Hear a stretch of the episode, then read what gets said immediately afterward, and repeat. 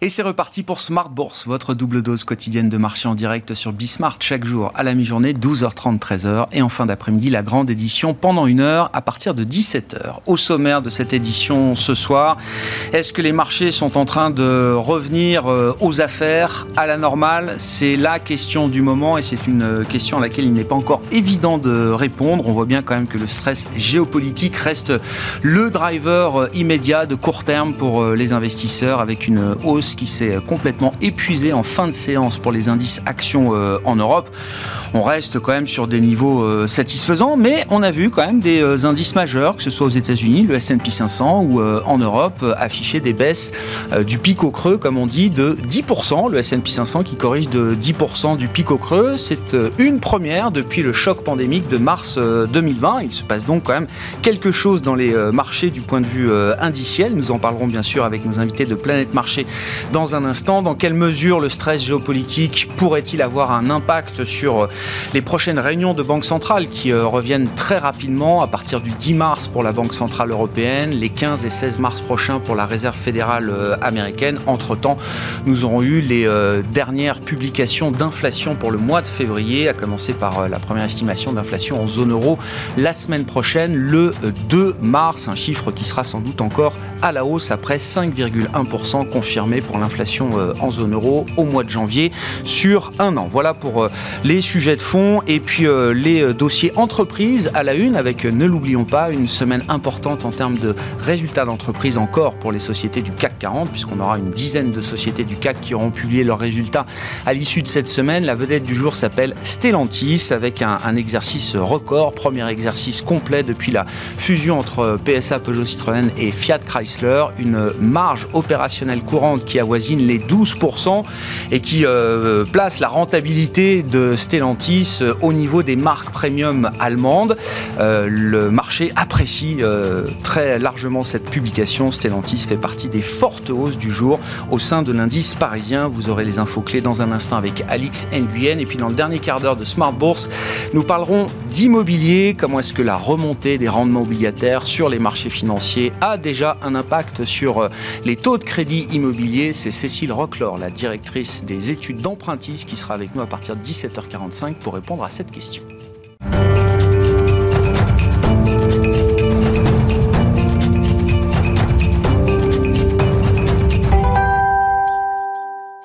Mais d'abord, les infos clés du jour au terme d'une séance qui s'est euh, jouée en, deux temps, une première vague de, de rebond euh, sur les indices européens qui s'est épuisée en fin de journée. Les infos clés donc avec Alix Nguyen. Pour l'ensemble de l'Europe, l'heure est à la hausse. Paris interrompt une série de cinq séances de baisse d'affilée. Wall Street, pour sa part, entame la séance par un rebond. Le marché semble relativiser les tensions autour du dossier ukrainien et retenir le caractère limité des sanctions à l'égard de la Russie. Sanctions survenues après la reconnaissance par Moscou de l'indépendance des deux républiques séparatistes ukrainiennes. Les États-Unis, l'Union européenne, la Grande-Bretagne ou encore le Japon ont fait part de leur intention de cibler, entre autres, la sphère financière et les élites russes. On retient aussi que la rencontre initialement prévue demain entre le secrétaire d'État américain Anthony Blinken et son homologue russe Sergei Lavrov a été annulée. À noter enfin que l'Ukraine s'apprête à décréter l'état d'urgence alors que le président Zelensky a appelé à la mobilisation des réservistes. Sur le plan macroéconomique, ce matin, nous parvenaient les derniers chiffres des prix à la consommation dans la zone euro. Selon les dernières données publiées par Eurostat en janvier, le taux d'inflation y a atteint un record en rythme annuel. L'indice s'établit en hausse de 5,1% par rapport à janvier 2021. En France, après deux mois de dégradation, le climat des affaires rebondit nettement en février.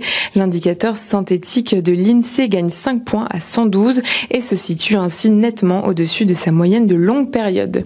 Le climat de l'emploi gagne quant à lui 2 points pour atteindre 113, soit un niveau inédit depuis avril 2008.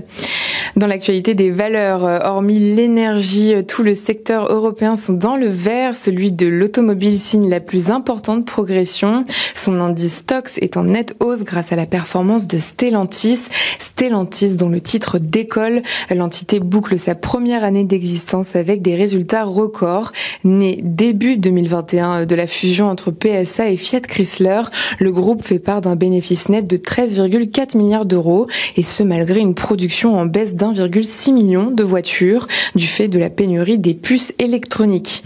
Danone progresse, le groupe nous fait part de ses premiers résultats depuis l'arrivée d'Antoine de Saint-Afrique à sa tête. En 2021, Danone a réalisé un chiffre d'affaires de 24 milliards d'euros, soit une hausse de 3,4%. À noter en revanche que sa rentabilité s'érode. Demain, quatre nouvelles composantes du CAC se prêteront à l'exercice des comptes annuels. On attend également une série de statistiques aux États-Unis, dont une nouvelle estimation du PIB. Tendance, mon ami, chaque jour avec euh, Alix Nguyen à 12h30 et 17h dans Smart Bourse sur Bismart.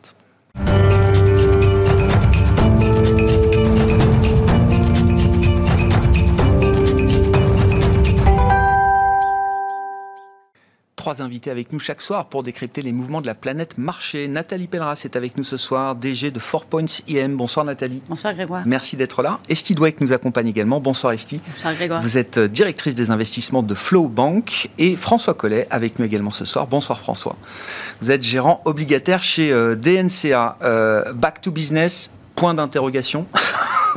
c'est la question pour euh, commencer. J'avoue que j'ai rajouté le point d'interrogation dans l'après-midi, euh, Esti, parce que j'espérais qu'on allait pouvoir confirmer l'idée que oui, la géopolitique euh, suivait son cours, mais que les marchés étaient en train de passer à autre chose, de revenir aux affaires normales précédant le, le, coup de chaud géopolitique. Visiblement, on n'est peut-être pas encore sorti tout à fait de cette étape-là, encore une fois, sur le plan des marchés financiers. Tout à fait. Alors, de manière historique, on a quand même vu que, en général, c'est la vente des marchés, elle se fait avant l'invasion, et que quand on a l'invasion, c'est le point bas. Je crois que ce qui se passe actuellement, c'est qu'on ne sait pas si le fait de reconnaître les deux régions séparatistes, ça compte comme l'invasion ou pas. Là, pour le moment, on a l'air de plutôt se dire que pas. Et donc, il faudrait soit dépasser le Donbass, soit euh, on va dire, provoquer encore plus.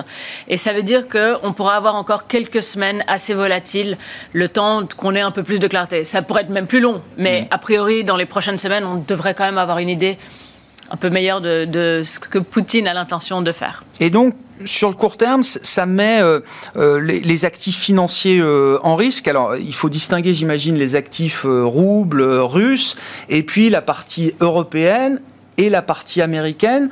C'est une tension géopolitique qu'on retrouve quand même dans nos marchés euh, aujourd'hui? Oui, mais il ne faut pas oublier qu'on a eu un mois de janvier qui était très mauvais avant que la situation géopolitique se détériore. Bien sûr. Alors oui, maintenant on parle de, correction avec les 10% du S&P, mais en fait, c'était pas, c'est pas que la géopolitique. Pour moi, c'est un cran de plus, on va dire, à ce, à ce mur des inquiétudes des investisseurs un des soucis, et euh, je pense qu'on en parlera plus avec François, c'est que l'obligataire n'a pas l'air d'être le hedge qu'on aurait souhaité, ou en tout cas on n'ose pas y aller malgré la situation. Donc je pense que ça complique un petit peu en termes d'allocation de, portefeuille. Mais on a des implications différentes forcément pour toutes les régions, mais ça pèse quand même sur le sentiment, ça exacerbe le problème d'inflation et ça soulève donc encore plus les questions du mois prochain pour les banques centrales. Hmm. Un, mot là sur cette ambiance de marché, euh, Nathalie. Alors évidemment, on parle d'horizon assez euh, tactique, hein, de quelques semaines, quelques mois peut-être. On espère que dans quelques mois, la situation sera clarifiée, apaisée, normalisée, stabilisée, ce que vous voulez, que les marchés auront repris euh, les affaires courantes entre guillemets. Mais pour l'instant, on n'y est pas encore. Ah non, pour l'instant, on n'y est pas encore parce que même si on avait anticipé en fin d'année dernière, on savait bien que l'année 2022, ça allait être beaucoup moins facile en fait que, que 2021 que l'alignement de planètes, eh ben, on était sur un phénomène inverse. Hein. Globalement, on, avait bien identifié tout ce qui pouvait mal tourner, donc c'est une bonne chose. Euh, en revanche, on ne voyait pas ce qui pourrait euh, arriver comme bonne surprise. Et parce que les publications des résultats dont vous parlez, qui est toujours pour moi un des soutiens majeurs en fait du marché, bah, globalement, ça arrive un petit peu à son terme. au niveau des revenus, c'est bien. Euh, il y a eu plutôt des bonnes surprises. Mais euh, ça y est, ce que maintenant le marché veut voir, c'est comment 2022 va se passer. Mmh. Et donc là, on va rentrer dans une période de flou. Donc on va avoir encore un mois, là, un mois et demi, où il va rien avoir comme publication au niveau des entreprises. puisqu'il va falloir attendre début avril pour avoir. Et on n'aura donc que la macro et la géopolitique et les banques centrales pour euh, driver les marchés, ce qui va faire que ça va rajouter encore de la volatilité. Ce qui est assez impressionnant depuis le début de l'année, c'est la rapidité des mouvements et surtout les rotations où vraiment c'est euh, on n'est même plus sur le trend euh, euh, back to work ou, ou bien vraiment stay at home. On n'est plus sur value versus croissance. C'est au sein est-ce que c'est cyclique défensif? Au sein d'un segment défensif est-ce que c'est la qualité mmh. est-ce que c'est de la cyclique mais financière? Ou est-ce que ou est-ce que c'est des matières premières? On, est vraiment le, une espèce de schizophrénie avec des rotations très très fortes très rapides avec des mouvements en plus qui sont ample. Donc on est une vraie nervosité euh, sur les marchés. Et avec, d'un côté aussi, on a vu beaucoup de mouvements baissiers, mais on n'a pas vu non plus de retrait massif. On n'a pas vu des, fonds avec des grosses sorties, ce qui veut dire que ces grosses variations, elles se font beaucoup avec des produits dérivés, avec des effets de levier. Et ça, ça amplifie en fait euh, le phénomène, euh, le cercle mmh. vicieux ou le cercle vertueux. Et on n'est pas en fait sorti de l'auberge parce que tant qu'on n'aura pas une plus grande visibilité sur la situation géopolitique, et comme je disais juste avant, bah, a priori, il va quand même, que je veux dire, euh, Poutine, il joue contre la montre, il préfère y aller lentement. Euh, Biden, il provoque un petit peu. Et les sanctions, on ne sait pas non plus aujourd'hui. Est-ce que le marché est presque content que les sanctions soient pas trop sévères parce qu'on a peur des dommages collatéraux? euh, en termes de consommation. Et puis, il faut pas oublier qu'il y a un autre phénomène, je rajoute un petit peu, euh, qui est que dans, cette, dans ce conflit, il y a la problématique aussi de la Chine, et donc du rapprochement entre la Russie et la Chine, sachant que la Chine est un des meilleurs marchés depuis le début de l'année, alors ça change par rapport à l'an dernier. Donc, il y a quand même beaucoup, beaucoup de, risques. Euh, pour certains, on sait qu'ils sont déjà intégrés dans les cours, mais la propension du marché à intégrer ce, risque-là ah dire est-ce qu'on peut encore euh, avoir des mouvements euh, erratiques et qui pourraient être justifiés euh, sur les marchés encore à la baisse malgré ce qu'on vient de connaître? ce risque binaire géopolitique que les investisseurs détestent intégrer. comment vous l'évaluez aujourd'hui, François? Et, il faut qu'on parle aussi des, des, actifs russes et puis de la logique de, sanctions hein, quand elle concerne effectivement, par exemple, le financement de la dette russe, euh, etc. Est-ce que, est-ce que est-ce que c'est rassurant euh, si euh, ça s'arrête à ce niveau-là? Est-ce qu'il faut être encore très vigilant sur cette situation géopolitique? Oui, il faut être vigilant, bien sûr. C'est c'est quand même très difficile d'avoir une idée de ce qui se passe dans la tête de Vladimir Poutine. Mhm. Visiblement, il est seul à décider. Euh, est-ce que euh, est-ce qu'il s'arrêtera euh, au Donbass? Est-ce qu'il a envie de réunifier l'Ukraine et, la Russie? Ce serait, ce serait un, tout autre, un tout autre impact sur les marchés financiers. On changerait de monde. Ah, on changerait de monde, je pense, ah vraiment. Et là, il y aurait un, impact qui, serait, qui pourrait être plus que quelques semaines, mais qui pourrait, qui pourrait durer, qui pourrait durer et, et une sorte de de prémices, euh, de prémices à, un monde, à un monde beaucoup plus perturbé, avec euh, bien sûr euh, l'idée que la Chine, dans quelques années, prenne, prenne Taïwan. Donc on serait, je, pense que ce serait, c'est vraiment ce serait une escalade très importante et qui n'est pas aujourd'hui dans les prix de marché. Euh, donc autant euh, se dire que demain euh, il y a quelques échanges de quelques échanges de tirs, il y a une prise du Donbass comme comme ce qu'on a déjà vu pour la Crimée, comme ce qu'on a déjà vu également dans la crise géorgienne. Bon, c'est 2-3%, c'est quelques semaines, et, puis le marché passera vite à autre chose. mais j'aimerais le savoir. Hein. Ah oui, bien sûr. J'aimerais le savoir. On peut se dire que militairement parlant, ça semble compliqué d'envahir toute l'Ukraine. 44 euh, millions d'habitants, euh, il y a une armée régulière, c'est pas du tout et puis une population assez hostile, euh, assez hostile. Donc ça, paraît, ça paraît compliqué, mais hum. oui, il y a 150 000 hommes aux frontières, quoi. Voilà, très difficile de faire des, conjonctures là-dessus. Sur, les actifs russes, là, comment vous regardez justement? Alors, notamment l'idée de sanctions donc l'Union européenne, les États-Unis s'accordent sur l'idée qu'il faut interdire notamment le financement de la dette russe, par exemple. Est-ce que ça, c'est, euh, ça reste cosmétique, emblématique? Est-ce que c'est quand même un point de douleur important pour euh, l'économie russe? Est-ce que c'est des leviers pertinents ou est-ce que ça reste de la diplomatie, de la géopolitique et, euh, Et c'est très bien. Mais, non, mais je pense que c'est pour le coup de la, diplomatie de la géopolitique. la dette, donc, ce sont des obligations qui sont émises par l'emprunt, par, par l'État russe au, fil qui, a été, qui, ont, qui, ont, été émises au fil des années. Donc il y en a qui vont être remboursées dans les deux prochaines années, mais qui ont été émis précédemment. Euh, celles-ci ne sont pas interdites d'être investies. Ce sont les nouvelles dettes financées par le, par le Trésor russe qui vont être interdites d'investissement.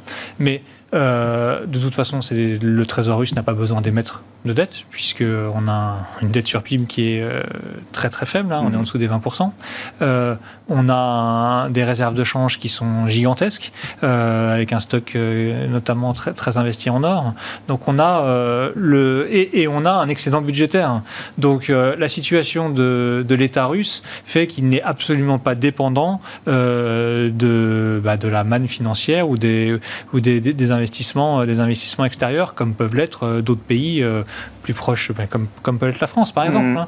Hein. effectivement, si, on si, on si on interdisait les, les, les investisseurs internationaux d'acheter des OAT, ça poserait un, un, problème bien plus important pour nous que ça ne le sera pour les Russes. Donc de ce point de vue-là, ils ont déjà, euh, comment dire, ils, se sont déjà mis en ordre de marche pour faire face à euh, une nouvelle série de sanctions qui sont sans doute pas terminées. Euh, Est-ce que vous êtes d'accord avec cette idée-là? Tout à fait. En fait, ils ont, ils ont la, ils ont le pouvoir quelque part. Ils ont beaucoup moins de risques, même par rapport aux sanctions. Ils ont plutôt bien toléré les sanctions de 2014. Euh, François parlait donc de, de, tout euh, le cash, de tout le cash qu'ils ont en plus, mais les conséquences ou les contre-sanctions que la Russie pourrait faire, là, l'impact, il est quand même plus fort euh, sur l'Europe, hmm. forcément. Sur les États-Unis, à moindre mesure, mais on a quand même un sujet prix du pétrole et inflation. Mais c'est vrai qu'au niveau économique, la Russie n'a pas très très peur des sanctions actuellement quand on regarde le, parcours déjà des prix de l'énergie, pétrole, gaz, électricité, euh, etc., est-ce que la situation peut être encore pire que ce qu'elle est aujourd'hui euh, de ce point de vue-là? Alors, ce qui est très intéressant, c'est que sur les derniers jours, les prix du gaz naturel à court terme, donc sur les prochaines semaines, n'ont pas sont montés à peine. C'est ceux de novembre et janvier qui sont montés, donc 2023. Et ça veut dire que, en fait, le marché a déjà une vue que l'Europe n'a pas vraiment appris de sa leçon de cet automne, où on savait depuis août, septembre, euh, qu'il n'y avait pas assez de réserves. Mhm. Là, on a eu de la chance puisqu'il fait plutôt chaud cet hiver. Euh, mais l'Europe n'a pas assez de réserves. Et donc, la vue est plutôt que la situation va encore empirer ça. Et donc, il y aura de nouveau un souci euh, de gaz naturel et donc d'électricité pour l'Europe pour l'année prochaine. Donc, on n'a pas le même, tout à fait le même sujet. Oui, sur le pétrole aussi, à plus long terme, on pense que les prix vont encore monter, mais pas au même niveau que la réaction qu'on a vue dans le gaz naturel actuellement. Prix de l'énergie euh, élevé égale euh, risque inflationniste pour les banques centrales. La BCE se réunit le 10 mars, euh, François. Des prix trop élevés, à un moment, ça devient aussi récessionniste. Ça va être la discussion à Francfort le 10 mars prochain Oui, alors c'est sûr que la, hausse des prix de l'essence grève le pouvoir d'achat et, donc ce, qui compte, ce qui compte pour le pilier principal de la croissance c'est la consommation et la consommation, elle repose sur euh, l'évolution des revenus réels. Mm. Et, évidemment, euh, ces revenus réels, c'est euh, le nombre de travailleurs, l'évolution des, salaires. duquel il faut déflater, déflater les prix. Et effectivement, si on a des prix qui augmentent très significativement, on se retrouve avec une consommation qui est bien plus faible et, donc avec un, potentiel de, de récession. deux choses. collectivement, on a euh, épargné beaucoup pendant la crise du Covid, donc on a euh, de quoi faire face à euh, une hausse des prix des matières premières, et donc on peut collectivement désépargner, désépargner un petit peu pour faire face à ces hausses de prix. On a en plus des États dans la plupart des pays qui, qui, mettent des coussins pour faire en sorte que d'absorber et de ne pas répercuter aux consommateurs l'ensemble de ces hausses de prix de matières premières. donc j'aurais tendance à dire que pour l'instant il n'y a pas péril dans la demeure euh, pour, euh, pour la consommation et on n'est pas du tout euh, sur les niveaux actuels à se dire que on va aller vers une récession, qu'on va aller vers une récession. Après, si le conflit s'envenime et qu'on va à 150 dollars le baril, ce sera une autre histoire. Hein. Mais aujourd'hui, pas du tout. Ce qu'on voit au contraire, c'est plutôt une accélération du momentum économique au cours, au cours des dernières semaines, en tout cas depuis le début de l'année. Oui. Donc le sujet pour les banques centrales et la BCE, ça reste à ce stade la maîtrise de l'inflation, pas la gestion d'un problème de croissance. Non, non, non. Et puis, euh, on est dans une situation qui est très différente de. C'est vrai qu'on fait beaucoup de, de, parallèles avec ce qui a pu se passer, euh, ce qui a pu se passer en 2011. On est traumatisé, on est traumatisé par la. la pas tant que ça, visiblement, la BCE a entamé son virage euh, avec euh, ambition et courage. en tout cas, tout, le monde a peur de cette potentielle erreur de politique monétaire. la situation est quand même très très différente euh, on n'était pas du tout au même niveau d'inflation que ce qu'on est aujourd'hui en, 2011. On avait un taux de chômage au-dessus de 10% en zone euro. On avait une croissance euh, qui, se baladait autour de 1,5%. Euh, on est, et puis on avait des taux qui étaient déjà en territoire positif. Alors ils n'étaient pas très hauts, mais ils étaient déjà en territoire. Là, on part de moins 0,5. on est au plus bas historique en termes de chômage de la zone euro. On a une inflation qui est au plus haut depuis 40 ans.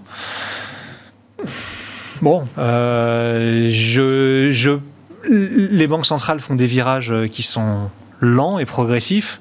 Euh, je ne pense pas que euh, demain, parce que le prix du baril du pétrole est monté de 10% et que ça fasse rebaisser un petit peu les anticipations de croissance pour cette année de, de 4,8 à 4,3% par exemple, change totalement la donne pour la BCE. Elle est partie pour essayer de normaliser sa politique monétaire au cours de l'année.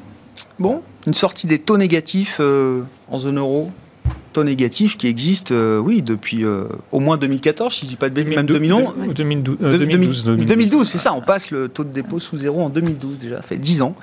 C'est une perspective enthousiasmante pour l'investisseur ou pas, Nathalie? Ah, En fait, ce qui peut être enthousiasmant, c'est de, voir que cette, ces, taux négatifs ont, ont, permis quelque part une inflation sur d'autres actifs qui n'était pas normal. Et donc, euh, une correction, une remise à la norme, d'avoir des taux euh, réels qui, qui serait positif. Donc, il faut encore un, faut encore un petit, euh, encore, encore du. Pour les taux réels, on verra. Mais, mais la perspective, en fait, d'une normalisation de la situation avec, avec une belle, une belle courbe des taux. Avec Certains nous disent un taux neutre, ce serait 1,5% de taux directeur en zone euro en, 2024, peut-être. Toute situation qui, qui serait cohérente avec la macroéconomie et donc justement le niveau de croissance qu'on peut avoir, le chômage, et donc qui est en relation, parce qu'en fait, ces taux négatifs, en soi, c'était absurde, mais ils n'étaient pas illogiques par rapport à la situation, en fait, euh, urgente dans laquelle on s'était trouvé euh, au début des années 2010, en fait. Donc, euh, cette normalisation, elle, a pour, elle aura pour conséquence, et d'ailleurs, c'est ça qui explique pour nous, en partie, le gros mouvement de dépréciation qu'on a eu depuis le mois de novembre sur les valeurs très chères.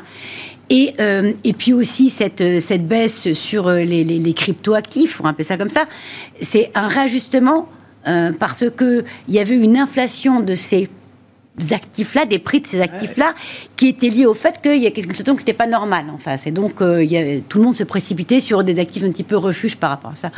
Aujourd'hui, bah, si on rentre dans cette normalisation, alors après, ça prendra du temps, ça devrait favoriser ce retour à la normale, c'est-à-dire avoir des valorisations euh, qui soient cohérentes par rapport aux perspectives de croissance et aux marges dégagées dans chacun des, euh, des segments. Et, de ce que ce soit sur les taux ou sur les actions.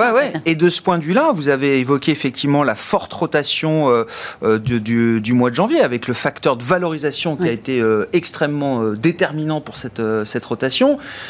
Euh, l'ampleur, la vitesse du mouvement, c'est une chose, mais vous dites la normalisation des multiples, euh, elle, a encore du chemin à faire entre ce qui est à plus de 20, 30 de PE et ce qui est euh, encore, bah, je sais pas, je voyais Stellantis, PE 2022 est à 4. Voilà. alors après, en fait, c'est toujours, toujours, il faut tout regarder toujours en relatif. Parce que structurellement, l'automobile, la distribution, c'est pas des secteurs à fort marge, donc c'est pas des secteurs à fort, à fort PE. Et donc, quand ils sont en haut de cycle, on se paye plutôt 10 fois, quoi. C'est, on est plus. Bah oui, je caricature peine, mais euh, donc cette, normalisation, c'est vraiment euh, beaucoup plus le fait de dire est-ce qu'on va aller? La question, c'est est-ce que le marché va être prêt à payer euh, encore pour de la qualité, ou là ça veut dire qu'on est en train de pricer quand même un peu du risque. La qualité, ben, ça justifie que ça soit payer un peu plus cher, ou est-ce que le marché va rester vraiment en mode un peu totalement stressé comme il est depuis un mois, et donc chercher que du défensif? Euh, et, défensif, en fait, euh, avec juste un, autre côté de valorisation. C'est-à-dire que je veux quelque chose qui soit pas cher, qui soit un petit peu corrélé au cycle. Euh, pas forcément de la qualité parce que je, privilégie le prix. Je pense que ce sera un juste milieu entre les deux. On, le voit aujourd'hui dans des, des, secteurs de, de, la côte sur lesquels on a quand même un minimum de visibilité. Aujourd'hui, c'est pas les canards boiteux pas chers qui sont privilégiés. Mm parce que euh, on n'a pas envie de boîtes euh, endettées, on n'a pas envie de boîtes sur lesquelles les marges euh, sont tellement faibles qu'elles ont une incapacité à pouvoir venir surfinancer. En plus, si les taux montent, donc il y a quand même le marché privilégie quand même un petit peu cette, cette qualité. Après, la correction, la correction des multiples. Je pense que oui, qu'elle n'est pas, elle n'est pas terminée, mais avec plus de plus de, de jugeote. Le mois de décembre, c'était vraiment, on jette le bébé avec l'eau du bain. Non, mais tout ce qui est, qui, est en forte croissance, et donc c'est cher, et donc, à partir du mois de janvier, il y a eu quand même un petit peu un tri qui a, été fait. Hmm. Euh, mais ça va rester quand même très, euh, très nerveux. Et c'est quoi alors des, je sais pas, des, secteurs ou des boîtes emblématiques qui correspondent aux critères du moment, là, aujourd'hui, bah, En fait, il y, a déjà je pense qu'il faut chercher, en tout cas nous, ce qu'on essaie de rechercher, c'est des stratégies ou des secteurs qui, entre eux, peuvent être totalement décorrélés, pas dans le même, dans le même sens. Comme dans les stratégies global macro, où on essaye d'avoir des, des, scénarios, en fait, euh, différents. Euh, là, quand vous avez... Euh, nous, par exemple, on avait renforcé tout ce qui était minière et énergie, pas parce qu'on avait la boule de cristal du tout, mais parce que dans les, dans les secteurs sur lesquels on était exposé, on n'était pas du tout positivement corrélé à la thématique cycle-inflation. Oui, je comprends. Et donc, c'est cette diversification-là, en fait, euh, je pense. Logique de couverture, même presque. Oui, ou bien de pouvoir, parce qu'évidemment, se dire, euh, acheter des, des, des, valeurs euh, pétrolières, quand on a un baril à 85, à l'époque, hein, on se dit, c'est déjà trop cher, le risque. Mais il y a l'idée, il y a surtout le, le, schéma, en fait, de, le marché s'est très focalisé en disant, il y, a, y, a, des secteurs sur lesquels la demande est liée au fait, c'est pas, pas vraiment de la demande, c'est surtout qu'il y, y, a le choc de l'offre comme on est contraint, il n'y a pas, il y a pas de matière, il n'y a pas de semi-conducteur, il n'y a pas tout ça. Et donc, le temps que ça se remette en route, une fois que ce sera remis en route, oui, mais on, oublie, en fait que y a, la demande, elle reste présente. Et c'est pour ça qu'on voit au niveau des, des d'entreprise, des publications, ce qui est intéressant, c'est qu'au niveau de la, top line, les revenus augmentent. Et donc ça, ça veut dire qu'il y a de la demande. Et donc ça reste quand même structurellement porteur. Hmm sur les, décisions de marché euh, en ce moment, Esti, alors je, reviens quand même à l'idée d'un S&P qui a corrigé de 10% du pic au creux, ce qu'on n'a pas vu euh, depuis le déclenchement de la crise pandémique, hein. mars 2020 euh, à part bien sûr. Le CAC aussi a fait moins 10. Alors le Nasdaq lui a commencé à corriger un peu plus tôt, hein. c'était en novembre dernier, donc on a un moins 18 peut-être sur le Nasdaq du, du pic au creux. Bon, si on arrive à regarder un peu à travers le stress géopolitique, est-ce que c'est déjà des niveaux d'intervention intéressants euh, pour des investisseurs euh, patients, rationnels? À mon avis, oui, ça commence. De nouveau, hein, on a quelques semaines, je pense, de volatilité. Euh, hier, on est passé tout tout près des, plus bas de janvier pour, euh, pour le S&P. Ils ont tenu. Euh, donc, je, reste optimiste en se disant que si ça, ça tient, ça, ça commence à mettre en place les choses pour un rebond qui serait plus intéressant. On n'a pas fait de nouveau plus bas sur le S&P malgré tout ce qui s'est passé sur le front géopolitique. Voilà, on est resté. Donc, le, les, les plus bas de janvier ont tenu. Donc, de nouveau, c'est on a, on a la géopolitique qui s'est rajoutée à un marché qui était déjà fébrile, fragile, déjà en forte baisse, beaucoup plus inquiet des banques centrales. Euh, donc voilà, ça en rajoute, mais ce n'est pas le seul driver. Et d'ailleurs, dans les baisses, euh, ou même dans les meilleurs jours, on a plus de, de breadth des indices que ce qu'on avait en janvier. Donc quelque part, le marché, il s'améliore. Il y a une participation plus large. Exactement. Euh, ça s'améliore un peu quand même, si ça ne se voit pas encore au niveau des indices. Mais je pense que beaucoup des incertitudes qu'on aurait peut-être pensé avoir pour la deuxième moitié de l'année quand on était encore en novembre, ont forcément fin novembre, début décembre, mmh. surtout avec la Fed, ont été avancées à la première moitié de l'année très fortement, alors un peu violemment aussi, mais on va commencer à avoir beaucoup de, clarté là-dessus. On a quand même un marché qui maintenant price 7 hausses de taux de la Fed. Ça me paraît trop. Euh, je pense. Alors après, on ne sait toujours pas ce qu'ils vont faire avec, euh, avec le bilan et à quelle vitesse ils vont hmm. réduire et jusqu'à quel niveau. Donc il reste des questions.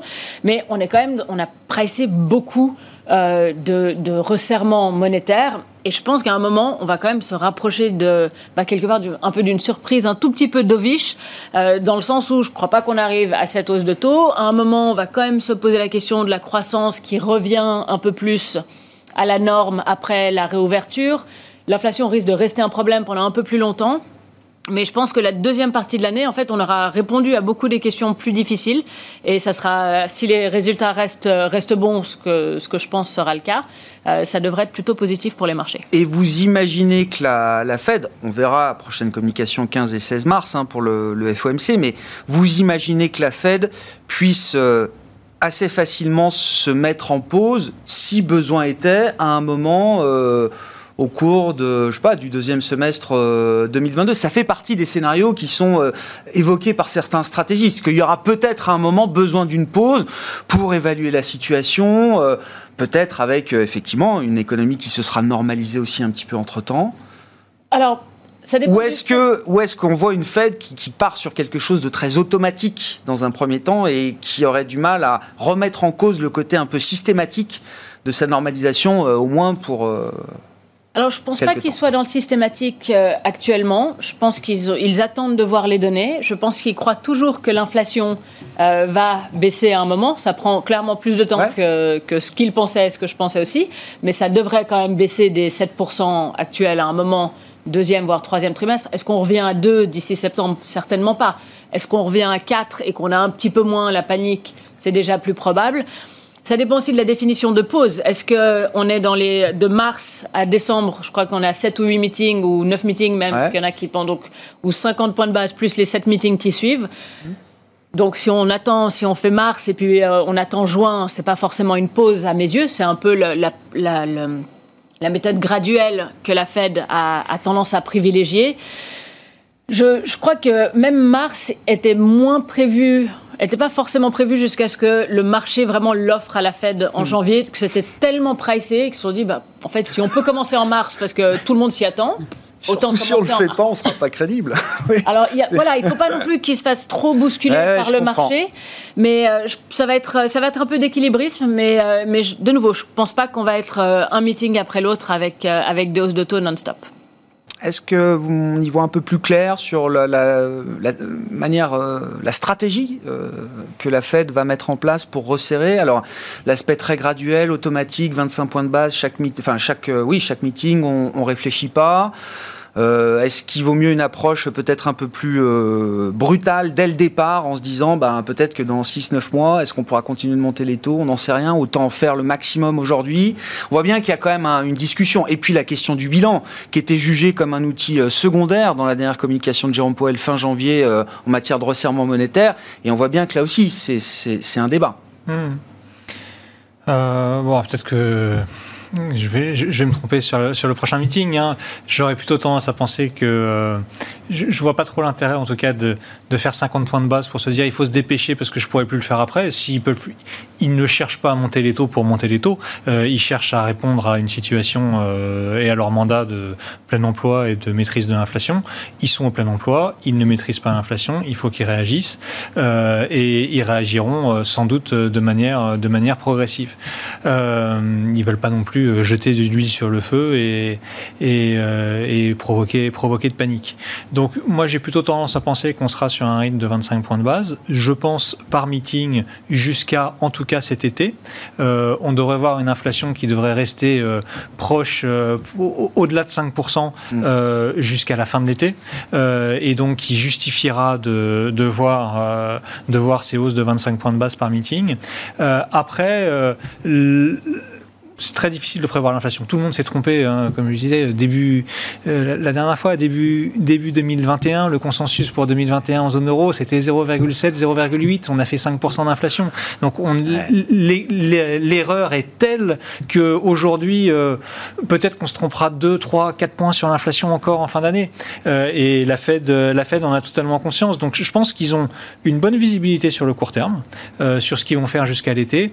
Après, ils ajusteront dans la deuxième partie d'année. Mais ils ne vont pas se mettre en position d'être prisonniers d'une séquence qui compliquerait justement une, une pause ou un ajustement ou un, un réglage différent pour la deuxième partie d'année. Leur mot préféré en ce moment, c'est flexibilité. Hein. Et ça, euh, bien sûr, ils veulent, ils veulent surtout, surtout garder au maximum de, de flexibilité. Euh, je, pense que le, le, bilan sera, euh, plus, plutôt que d'accélérer le rythme, parce que 25 BP par, par meeting, il y a 8 meetings par an, on en a déjà fait un, donc il en reste 7 pour cette année. Euh, c'est 200 points de base de hausse de taux, c'est sur une année, c'est quand même beaucoup. J'ai du mal à penser qu'ils aillent accélérer, on se dit aussi, admettons que l'inflation finisse l'année à 5 euh, contre 3,5 qui est attendu aujourd'hui. Bon, effectivement, ils auront sans doute envie de, de, continuer à montrer les muscles. Ils ont la possibilité de le faire par euh, le dégonflement de ce bilan. Et, et le dégonflement de ce bilan, euh, il est déjà préannoncé comme étant euh, beaucoup plus bah, précoce que, mmh. le que le précédent dans le cycle, mais euh, aussi beaucoup plus important en termes de rythme. Euh, la dernière fois, la Fed a commencé à réduire son bilan de 10 milliards par mois euh, au départ pour aller jusqu'à un rythme de 50 milliards par mois.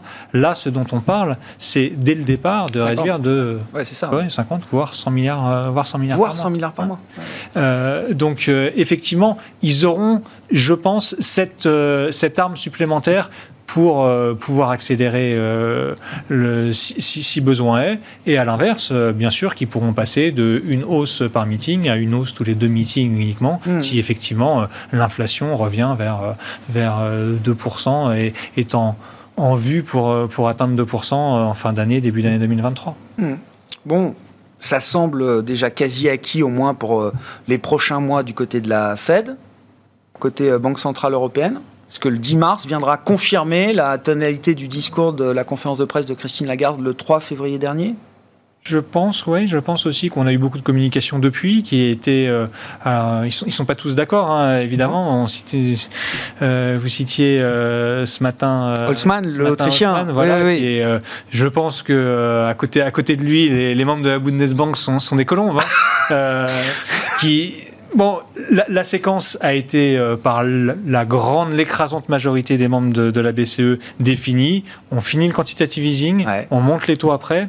Le quantitative easing, ils vont sans doute pouvoir le finir un petit peu plus tôt que ce qui était annoncé. Donc, euh, et ils parlent à des rythmes trimestriels. Donc, c'est à peu près, en tout cas, ce qui était téléguidé, c'est euh, fin du Q3 fin septembre, ils arrêtent le quantitative easing. Ça laisse la porte à une hausse de taux au cours du quatrième trimestre octobre, décembre, ils auront le temps d'ajuster. Et, cette séquence, moi je comprends effectivement qu'elle est gravée dans le marbre, euh, comme vous, mais est-ce qu'elle peut être euh, remise en question de manière euh, pertinente? Si le sujet, c'est quand même un moment de contrôler les taux longs et les spreads en zone euro, c'est quand même une des caractéristiques de la politique monétaire en zone euro, et si l'autre sujet, c'est d'essayer de sortir de ces taux négatifs, de ces moins 50 points de base qui n'ont plus aucun sens aujourd'hui, bon, bah, pourquoi rester prisonnier, en l'occurrence, de cette, cette séquence?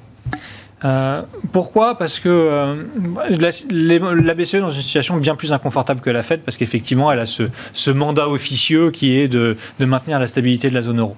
Euh, mais pourquoi, que, pourquoi ne pas changer cette séquence? Changer cette séquence et dire en gros on monte les taux à zéro mais on continue le quantitative easing, ça veut dire que le quantitative easing en zone euro il est sans fin. Et ça, je pense qu'il y a beaucoup de membres des pays frugaux qui ne veulent pas que euh, la BCE finance de manière illimitée les, États, parce que euh, c'est mettre le doigt dans l'engrenage de euh, il n'y a plus aucune orthodoxie budgétaire qui, à venir en zone euro. Donc je pense que c'est pour ça. Après, oui, euh, effectivement, ça va être très compliqué pour la BCE et il va falloir, ils vont marcher sur des œufs. Ça fait 10 ans qu'on n'a pas eu de taux positif, ça fait euh, quasiment 8 ans qu'on a eu quantitative easing. Euh, il va falloir y aller tout doucement parce que évidemment qu'il faut pas refaire comme en 2011 et qu'il faut qu'en remontant les taux de manière trop précipitée, on reprovoque une récession où on voit l'Italie, les, taux italiens qui montent à 4 ou 5 et, et, et qui se retrouvent étranglés financièrement. Donc bien sûr que la BCE veut lutter contre ça. Et la meilleure manière de le faire, ça va être d'être lisible et d'être euh, bah, très progressif en, marchant sur des œufs, encore une fois. Mmh. Dans les stratégies de marché, bon, commentaire, réaction, euh, Nathalie, si, vous le souhaitez, sur les politiques monétaires qui vont avoir un impact, une influence là pendant encore euh, quelques temps au cours de cette année 2022. est-ce qu'on, est-ce que c'est intéressant de regarder les émergents? Alors, je, même pourquoi pas inclure la Russie aujourd'hui pas sûr que ce soit très facile d'aller investir en Russie euh, pour, pour le, futur euh, proche, mais enfin, dans la classe d'actifs euh, émergents, est-ce qu'il y a des, des, jokers qui peuvent être intéressants pour un investisseur qui aura envie d'y aller hein, Bien sûr, tout le monde n'est pas obligé d'aller sur les marchés émergents. je ne suis pas spécialisée émergents. Je pense que pour distinguer, c'est vraiment c'est des situations tellement différentes entre l'Amérique latine l'Europe centrale et, l'Asie. que ne serait-ce que l'impact matières premières ou pas, entre mmh. pays dépendants ou pays producteurs, déjà ça change tout. Donc c'est plus des questions de, de, pour des macroéconomistes en fait ça, parce que c'est vraiment des zones qu'on joue par rapport à ça. Euh, après, euh, si on regarde juste avec la petite euh, hier lucarne valorisation, entreprise cotée, et là où on a un peu de visibilité, parce qu'on cherche tout ça encore plus, encore plus cette année, vraiment. il y a un endroit où, dans, les, dans les émergents, où en fait, nous, on a un doigt, vraiment un doigt, mmh. hein, c'est la consommation chinoise. Donc, et alors pourquoi consommation? Parce qu'en fait, le but est de se dire, euh, le problème quand vous jouez de l'indice euh, chinois, c'est que vous achetez, bah, comme quand vous achetez du S&P 500, vous achetez quand même une, une, une, vitrine chinoise qui n'est pas vraiment l'économie réelle. Or, euh, ce qu'on voulait nous avoir dans, dans les portefeuilles, c'était plus une exposition à cette croissance de cette demande domestique euh, et, et, là, sur lequel il y a un cercle vertueux, parce qu'on sait que l'État, bah, il pousse à ce que, à ce que cette classe-là euh, émerge, donc consomme plus. Prospérité commune. Et, euh, et là-dessus, on voit d'ailleurs que c'est un des segments qui a le moins souffert hein, mm. l'an dernier, parce que aussi il n'y a, pas, a pas tout ce biais un peu, un peu techno, et, et sur lequel bah, on peut avoir un peu d'idée. Après, il y a aussi le phénomène qui est que, mais là, c'est pas moi la mieux passé pour parler de ça, mais euh, au niveau de, de, la devise, il y a aussi une volonté euh, chinoise euh, d'avoir quand même un RMB très fort. Et, et, donc, et ça favorise aussi cette, cette, cette consommation locale. Donc, on n'est pas sur un, pays émergent sur lequel on se dise où il y a un risque aussi de vis par rapport à ce qu'a fait le dollar, par rapport à ce que. Il y a une forme de solidité plutôt que de fragilité que vous retrouvez dans cette, ce thème-là. En tout cas, on arrive à avoir un peu une lisibilité. Après, on peut totalement se tromper, mais c'est vraiment, encore une fois, un, doigt. Je pense que euh, la logique, elle est beaucoup plus de se dire, euh, elle est beaucoup moins géographique que, que par style. C'est plus avoir du cycle. Et quand vous voulez avoir du cycle, ben, vous pouvez vous dire, bah, tiens, mm. cette partie cycle, je la joue avec de, la géographie, donc avec des émergents, ou je la joue avec des industries et donc euh, des minières ou d'automobiles ou en fait des, des, des, des segments sans, sans, notion géographique, plus mmh. ça. Parce que sinon, le, reste, vraiment, je pense qu'il faut être encore plus cette année, euh, être un spécialiste de ces économies-là, parce que les impacts taux de devises euh, sont quand même. Ça, ça donne l'idée quand même, ouais, de, de, euh, beaucoup de dispersion dans tout euh, cet univers d'investissement. Enfin, entre, entre émergents, au sein des émergents, entre secteurs, au sein d'un même secteur. C'est vraiment ce phénomène de dispersion là qu'on retrouve. Oui, mais qui, qui, est normal. En fait, qui est normal. En fait, on avait oublié. On, avait oublié parce qu'en fait, on avait des actifs qui tout le monde dans le même sens. Donc les actions montaient, les obligations montaient, quoi, tout montait en même temps, alors qu'en général, il y a une corrélation. On avait des banques centrales il y a encore quelques mois, tout le monde était aussi dans le même sens. Ça fait maintenant plusieurs mois qu'il y a des, des, une dispersion là-dessus. Et ça, mais c'est un peu normal aussi.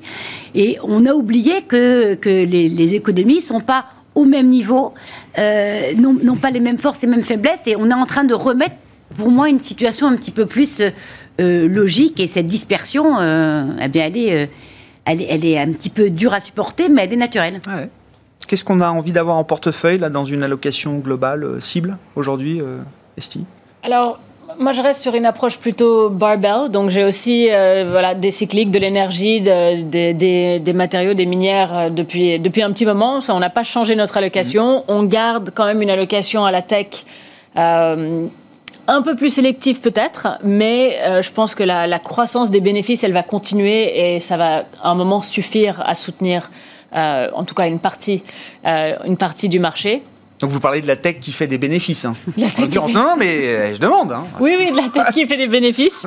Oui, la tech qui fait des bénéfices. On n'est pas prêt à revenir sur des segments qui ne se valorisent qu'en multiples de chiffre d'affaires aujourd'hui. Non, je crois qu'il faut, je crois qu'il faut quand même être un petit peu plus prudent et puis regarder un petit peu plus sous le capot que juste dire voilà tech ou big tech. et puis je pense qu'on a un sujet émergent. Alors en très court, on a quand même 60% de l'indice action émergente qui est la Chine. Donc, soit on se dit qu'on veut faire des allocations par région ou ex-Chine. Si on veut réfléchir aux émergents, il faut avoir une vue sur la Chine. Le consensus était plutôt positif. On a eu deux jours un peu de, stress, mais les, régulateurs chinois sont en train de dire qu'ils n'ont pas du tout l'intention de, de recommencer, ou pas de la même façon. Mhm. ils essaient de soulager le marché. Donc, euh, nous, on était un petit peu en avance euh, sur la Chine, mais est-ce qu'on a peut-être vu le pire? Ça ne veut pas dire qu'on n'aura pas la volatilité, mais ça peut être une opportunité ça tenait, plutôt pas mal, effectivement. Bon, sur les marchés de, taux et de crédit, là, quels sont les, les, sujets, les thèmes qui vous intéressent aujourd'hui, François? On a toujours des taux longs qui sont prohibitifs. Euh, malgré le fait qu'on euh, on ait des remontées depuis, le début de l'année, mais on a toujours des taux longs qui sont prohibitifs.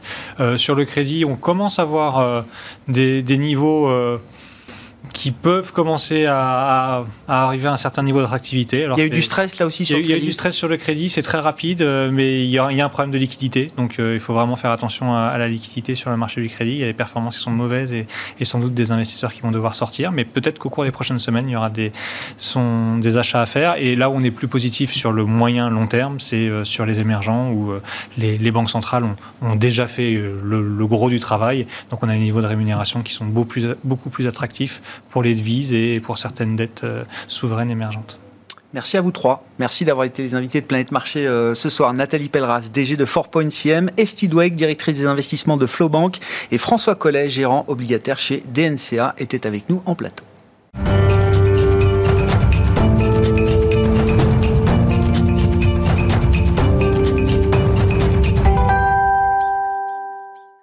Dernier quart d'heure de Smart Bourse, chaque soir, c'est le quart d'heure thématique. Le thème ce soir, c'est celui de l'immobilier et euh, notamment de la question des taux de crédit immobilier alors que les rendements obligataires remontent sur les marchés financiers. Cécile Rockler est avec nous en plateau, directrice d'études d'Empruntis.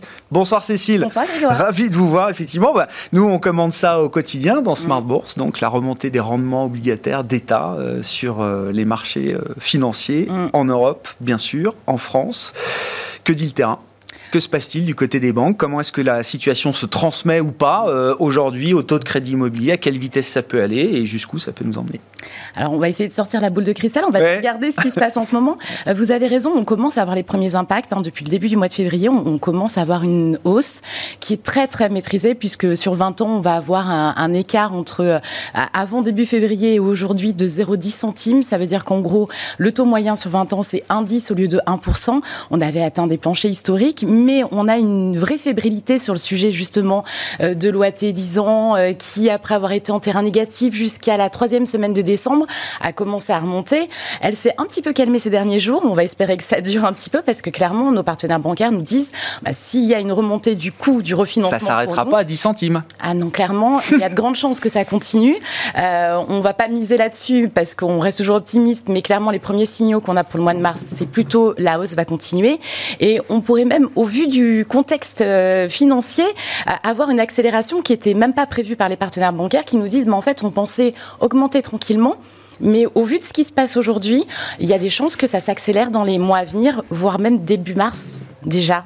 Une augmentation qui pourrait être plutôt de l'ordre de 15 centimes que de 10. Si c'est le genre de message qui est fait passer aux clients, euh, euh, comment, comment ça impacte le comportement justement de celui qui vient chercher un crédit? Est-ce qu'il est se précipite? Est-ce qu'il y a un afflux aujourd'hui en se disant il vaut mieux que je chope mon crédit à 10 centimes de plus plutôt qu'à 15, 20, 25 peut-être en fin d'année? Est-ce qu'il y a ce phénomène-là? Ça pourrait même être avant fin d'année. Hein. Oui, oui, oui, non mais c'est ça.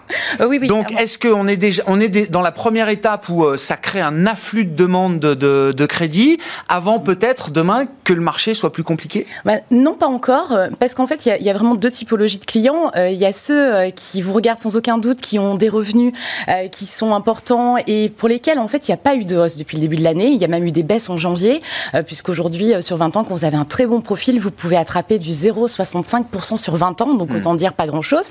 Par contre, pour les clients qui ont des revenus plus classiques, là, la hausse, elle se fait sentir. Alors, ce qui est difficile, c'est que vous ne pouvez pas accélérer si vous n'avez pas trouvé le bien.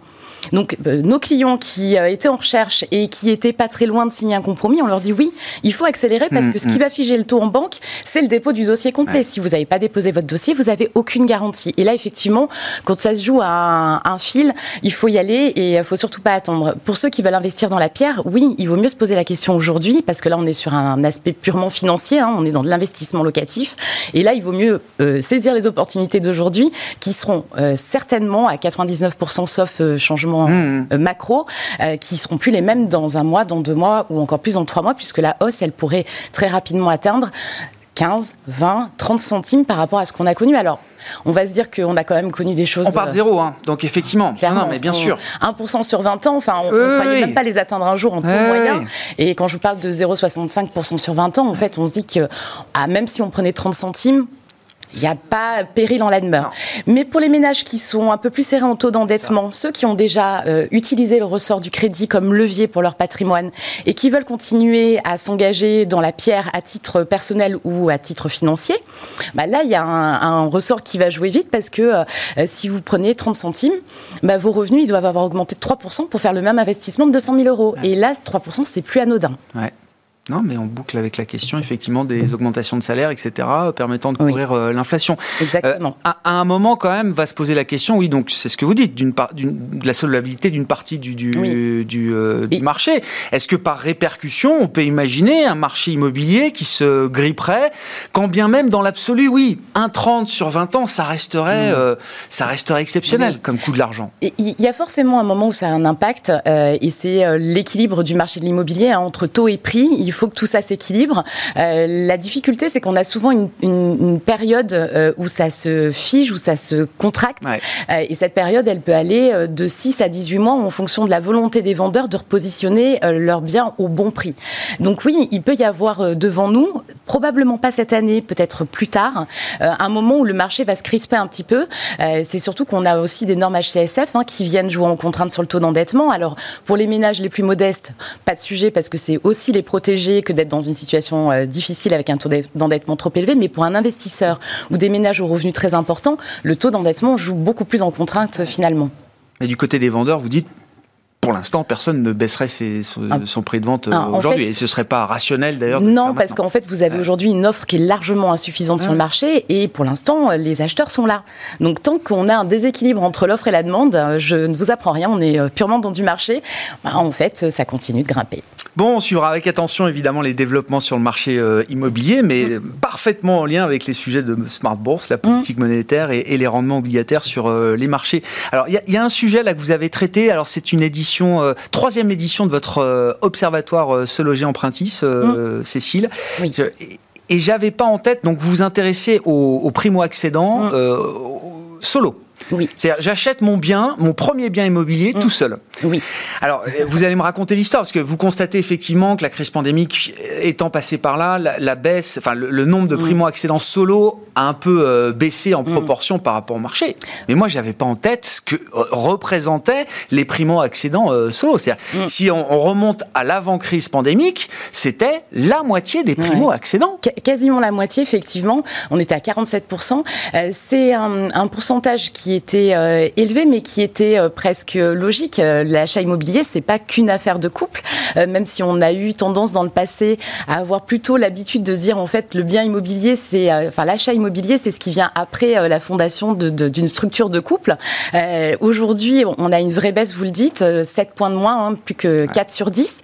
C'est extrêmement lié aux contraintes financières. Hein. Quand vous achetez seul, vous, vous portez sur vos épaules la mensualité. Et pour le banquier, c'est une zone de risque supplémentaire parce qu'il n'y a pas de deuxième emploi, il n'y a pas de deuxième revenu. Euh, au-delà de la capacité d'emprunt qui est forcément plus limitée quand vous avez qu'un seul revenu, et de l'apport qui est lui aussi plus difficile à, construire tout seul.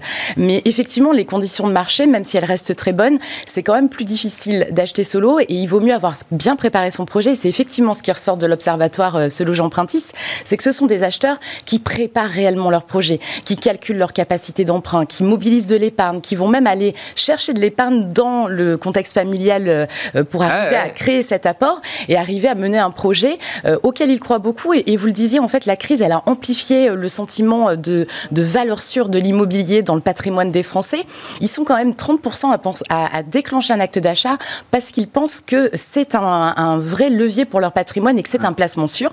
Et ils, ils sont 61% à trouver que la crise a amplifié ce phénomène-là. Alors effectivement, c'est pas donné à tous les primo solo. nous, ce qu'on voit chez Empruntis, c'est qu'effectivement, en moyenne, ils ont quasiment 4000 euros de revenus quand ils se euh, lancent tout seuls. Ouais.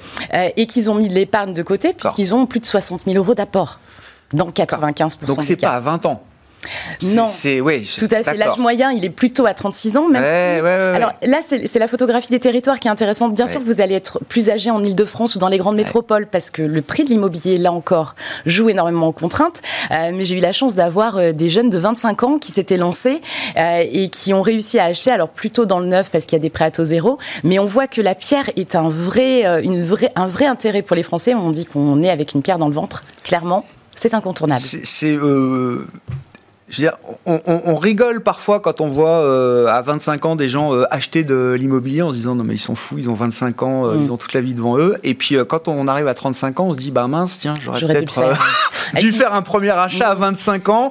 Ça m'aurait pas non plus étouffé financièrement. Et, après, c'est un levier permanent qu'on peut. C'est exactement ce qu'ils disent quand on parle avec eux. C'est ah, mais c'est bien qu'ils aient cette vraiment une première étape patrimoniale. je resterai pas dans le bien 10 ans, ça m'est égal, mais en fait je fais ce premier effort. Et et puis, je préfère mettre l'argent dans un crédit que dans un loyer. Et donc, ils ont bien conscience de l'effet de levier du crédit sur le patrimoine. Et ça, ça marche même à Paris? Possible en solo à Paris ou... Alors c'est clairement hein, c'est plus difficile. Là aussi les prix euh, font euh, font malheureusement le marché. Mais effectivement acheter solo Paris intramuros, euh, je vous parle pas du niveau de revenu parce qu'il serait indécent.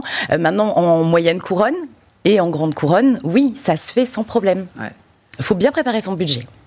Et, vous avez fait justement une liste, hein, je crois, là, des, des, des, des, zones qui intéressent le plus les primo-excédents solo. Alors, je sais pas, sur euh, la répartition des territoires, bon, euh, c'est quand même les grandes métropoles, quoi, c'est ça.